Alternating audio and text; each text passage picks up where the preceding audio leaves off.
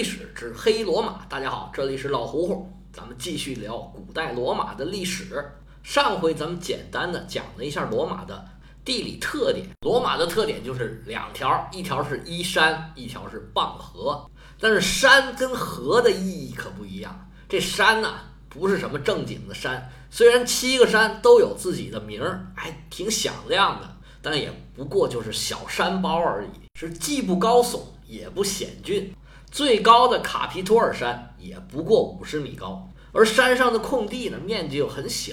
卡皮托尔山上呢修几个神庙还是问题不大，但是你想在山上修大的居民区，想在上面种地，哎呀那就费劲。但是这个河对罗马来讲意义非常的重大，当时在整个意大利，台伯河是最大的一条河流，当然现在不是啊，北部的波河比台伯河要长很多。但是那个时候呢，波河流域还处于蛮荒状态，不在意大利人的视野之内。咱们以前讲过，台伯河是埃特鲁里亚人和拉丁人的界河，台伯河以西以北，这是埃特鲁里亚人的控制范围。这里我插一句啊，这埃特鲁里亚人和伊特鲁里亚人和埃特鲁斯坎人、伊特鲁斯坎人都是一个意思，都是当时在意大利势力范围最大、最强势的一个民族。跟拉丁人有很大的风俗上面的区别，有的时候我说顺嘴了，不一定就把哪个词儿给冒出来，但是都是一个意思。他们在罗马的历史上呢有很重的戏份儿，回头呢我们要单独交代他们的历史。先搁在这儿，咱们还是说这个台伯河。台伯河总长四百多公里，发源于亚平宁山脉上面，水势浩大，水量非常丰富，它的旱季也可以通航，它的主流和支流啊。流经了埃特鲁里亚人和拉丁人基本生活的所有的区域。台伯河是从北向南流，它的主流呢开始大致方向是朝南流的，在快要接近罗马的时候呢，它拐了一个差不多是直角的弯儿，几乎是跟海岸线垂直的流入了蒂勒尼安海。可以毫不夸张地说，罗马后来的崛起完全是仰赖这条河的运力。如果我们拿罗马，跟那个阿拉巴隆嘎那个阿尔巴隆加长白城相比，如果作为农业生产，或者说刚刚开始社会经济不发达，没有那么多贸易需求的时候，罗马基本上是没有任何可取之处。阿尔巴隆加凭借优越的自然条件成为拉丁的盟主，是完全没问题，顺理成章，合情合理。阿尔巴隆加的自然条件咱们上次讲过了，在这儿咱就不重复了。在这咱看看罗马有什么。整个拉丁姆，咱以前说过，土地都是非常肥沃的。但是在罗马呀，很抱歉，完全不是这么回事儿。罗马城七丘之地，七丘之地，它就是不平啊，缺少开阔的耕地，而且山上啊，它肯定不如平原这么有很厚的土层，有很肥沃的地力。这里的土层又薄又很贫瘠，连无花果树和葡萄长得都不好。更不用说种庄稼了，罗马的水源也成问题。阿尔巴隆加有一个非常大、水非常好的阿尔巴湖，不管是生活用水还是灌溉用水都毫无问题。罗马可就可怜了，只有几个可怜的山泉水，水量都不大，人少的时候还凑合用，人稍稍多一点这就不够用了。这上边旱死啊，下边涝死。台伯河的河床到这儿啊，就非常的平缓了。每年雨季啊，就山洪爆发，底下冲的全都是水。但是这里的低地呢，已经接近海平面了，要它泄洪了就很困难。一到夏天呢，那水都沤臭了，苍蝇蚊子到处飞，生活条件简直是非常的恶劣的。如果让农民选择的话，他是绝不可能选择这地方生活的。就算是在山顶上能住下来，对当地的农民来说，这也不是最好的选择。可能是实在没有其他地方都被人占了，他们只好在这儿生活。不过这里啊，虽然农业不发达，但是很早就有人居住。罗马这个名字是很早就有了。不过最初他们不叫罗马人，叫拉玛纳人。用拉丁语来读呢，就读成我瞎学一下啊，我也不会拉丁语，学个大概意思吧，读作 Ramner，译成罗马纳人或者拉玛纳人。至于后面怎么变成罗马人的，就不太清楚了。有很多历史学家认为啊，这个拉玛纳人就是河畔居民的意思，从这个事儿呢，我们再倒到那个罗慕洛斯和雷姆斯这两个名字，似乎就有了罗马最开始居民的一点线索。如果说罗慕洛斯是用自己的名字取成了罗马的这个名字，那他这个名字就跟河畔居民哎联系上了。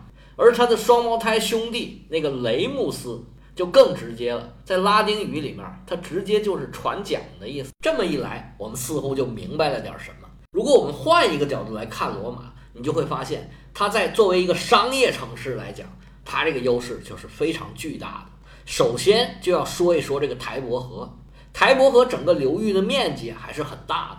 它的水系四通八达，涉及整个拉丁姆，还有这个埃特鲁里亚地区，就是现在这个以佛罗伦萨为核心的这个托斯卡纳地区，以及现在整个拉齐奥大区台伯河右岸的所有区域。这个在地图上看是左边，但是呢，从河流从上往下游这个角度来看，就是河的右岸。整个流域这个经济发展水平都是还不错的，尤其是埃特鲁里亚地区，台伯河作为一个天然的商道，因为整个流域大部分都是山区，它很缺乏这个港口。这么一来呢，它的河口就变成一个最容易经商、最适合做港口的地区了。在古罗马人还很蒙昧的时候，希腊和腓尼基人就已经开着大船满地中海开始做生意了。也早已经建成了不计其数的这个殖民地。罗马人虽然当时航海还不行，但是在内河航运应该是可以了。最早的罗马城的城徽呢，并不是这个狼，而是一艘呢划桨的船。所以这哥俩一个叫罗姆罗斯，一个叫雷姆斯，哎，这事儿就有点好理解了。而台伯河呢，又是拉丁人的一个界河，所以拉丁人整个的军事联盟，他在这儿布置一个前哨。修几个城堡，哎，也是很可以理解的事儿。那这个时候再看罗马，就已经不是原来那个贫瘠的罗马了，因为那个时候船都没有那么大，台伯河又是一条很大的河，海上的船开到罗马这儿也没有任何问题。那这个罗马又变成一个内河贸易和海洋贸易的集散地，而这里又有所谓的七小丘，这七山之城啊，堡垒是依山而建，又很容易防守。而且呢，它又不完全在海边上，离海边呢还有几十公里的路。对于当时一个很重要的祸患就是海盗来说，哎，防御海盗，罗马也是很方便。海盗这个事儿啊，是自古就有，有海船就有海盗，应该比海军要早得多，可能比商贸还要早。而且海盗一直伴随着海洋的贸易和海军的发展，他们也是一起发展的。前文书我们讲过这个海洋的特点，就是海上很难防守。这海盗啊，他只要拥有比较快速的船就可以了。他针对的对象并不是武装部队，也不是海军。海盗是拥有简单的武器装备，他并不想跟正规军呢正面硬刚。他们的主要对象是老百姓，他的特点就是要快，赶紧上岸，赶紧抢，抢完赶紧跑。你正规军来了，你人都已经没有了。海盗的老窝呢，都在沿海那些特别多山的地方。他在山里随便找一个山洞，把抢来的金银财宝、钻石玛瑙往里一藏，换身衣服回家就是农民了。这还是小海盗，那大的海盗啊，他占据岛屿，有自己的势力范围。如果内陆国家它海洋力量不是很强的时候，这些海盗的舰船实力是远远超过这些国家。那他在海上啊，说征税就征税，说抢劫就抢劫，翻手为云，覆手为雨。这些国家真的拿他们没什么办法。在罗马整个发展这一千多年，如果算上东罗马到一四五三年，那是两千多年了。这些年的期间，除了中间有一小段很短的时间，把地中海上的海盗都差不多扫平了，没什么问题了。中间有大部分的时间，海盗都是非常猖獗的。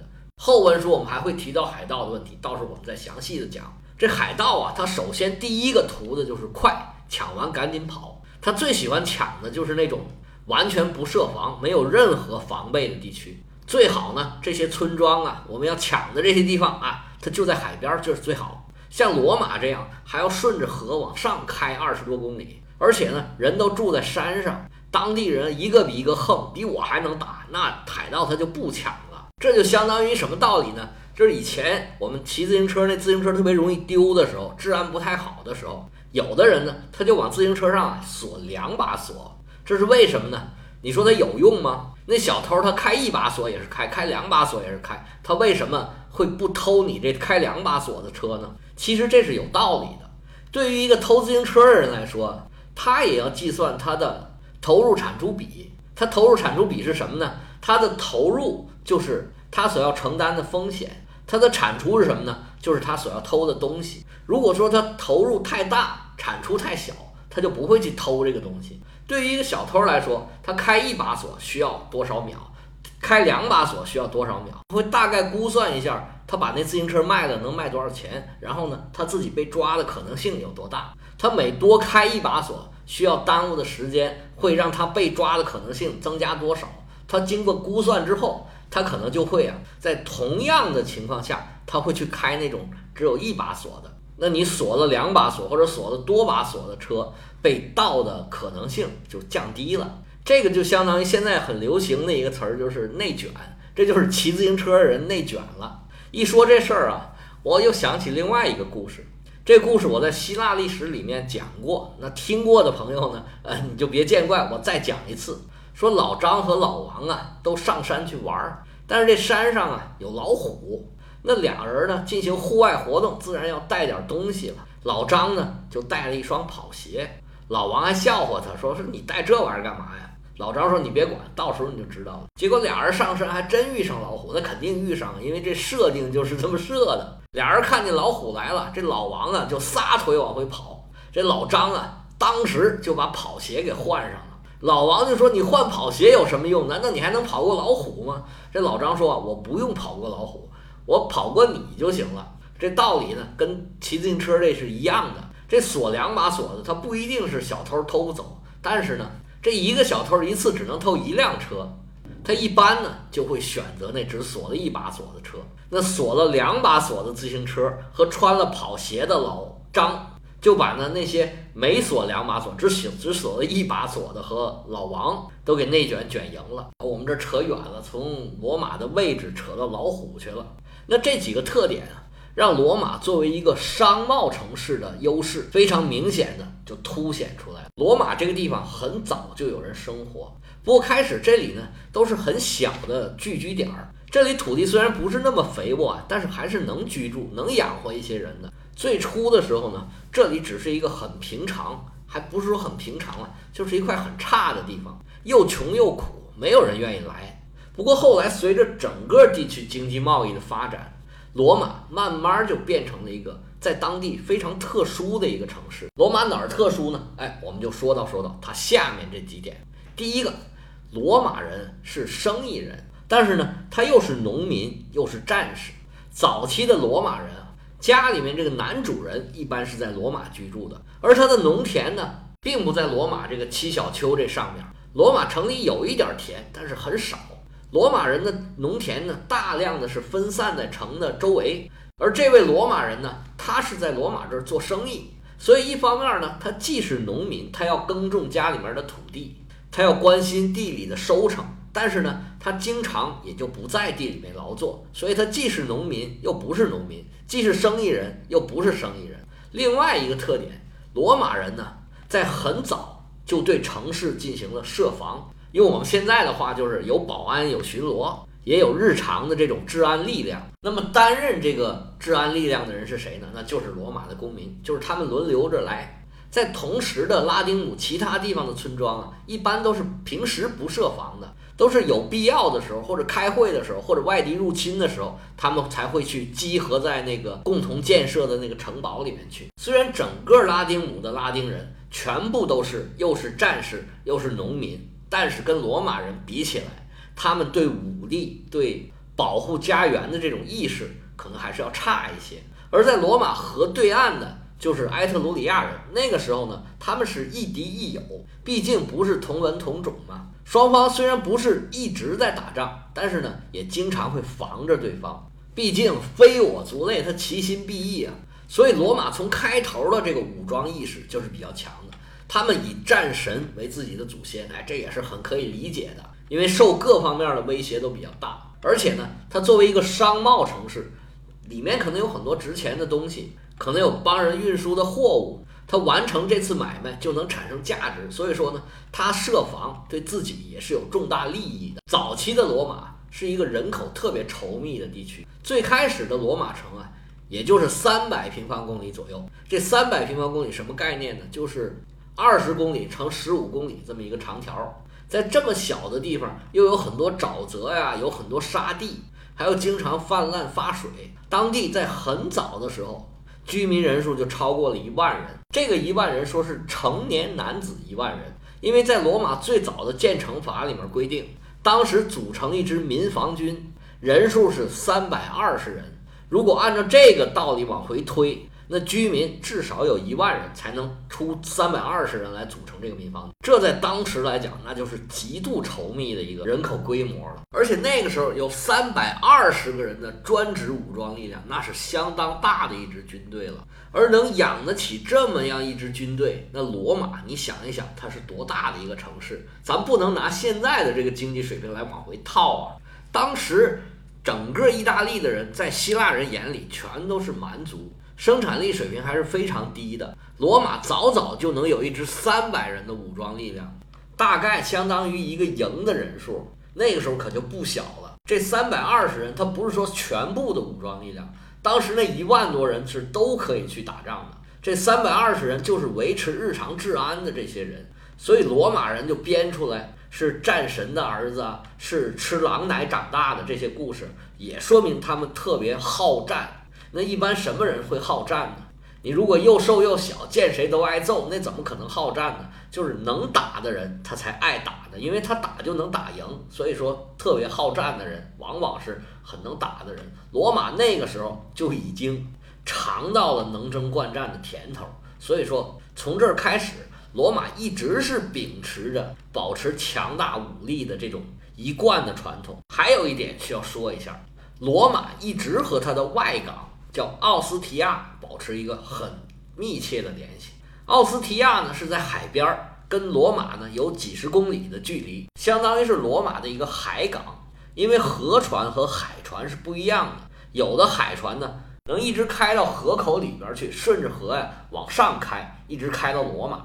有些船可能是比较大的船，那就不适合了，因为河水有的时候比较浅，它就开不进去了，就需要在海边水比较深的地方。有的时候呢，还要设一个锚地，把船上的货物呢，大船上的货物，用趸船一船一船小船运到海港里边去，然后再在这个海港上，通过各种各样的运输手段再运到各地去。现在我们这海港的运输基本上都是这种模式的，而这些大城市、港口城市的外港，基本上也都离城市有一段的距离。现在像我们国家对外贸易非常发达，有些大城市。一般都有好几个外港，像上海有上海港，什么洋山港，还有像宁波的北仑港，实际上也某种程度是上海的外港。像深圳的盐田蛇口，离那个深圳市区都是挺远的。像老胡所在的珠海，有一个高栏港，高栏港那边就有很多大船，有二十万吨、三十万吨、五十万吨的码头，就可以停泊很大的大船。尤其那边有一些石化企业运的一些。油轮呐，液化天然气轮呐，这些轮船都非常的大，码头的水浅呢，那就停不下。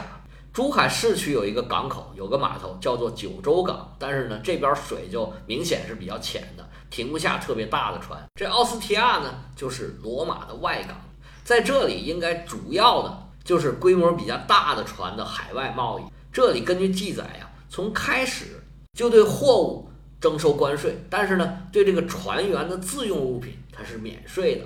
其实到现在，我们现在各个国家都是采取这种政策。种种迹象表明，罗马是一个贸易城市。它跟拉丁姆其他以农业起家的这些城市啊，这个模式范式是完全不同的。罗马虽然仍然是一个拉丁人的拉丁城市，它的居民呢也都有着农民和军人的背景，但是在这里的罗马人呢，他们都是靠着商业来养活自己的。那最初建立罗马的是一群什么人呢？又是什么契机导致这些人建立了罗马城呢？他们最初的生活状态是什么样子呢？这些我们下回再说。有兴趣研究西方历史的朋友，可以加老胡胡的个人微信：了嗷老喝芜湖喝芜湖 y y l s。老胡胡的全拼，业余历史的简拼。我们下回接着说。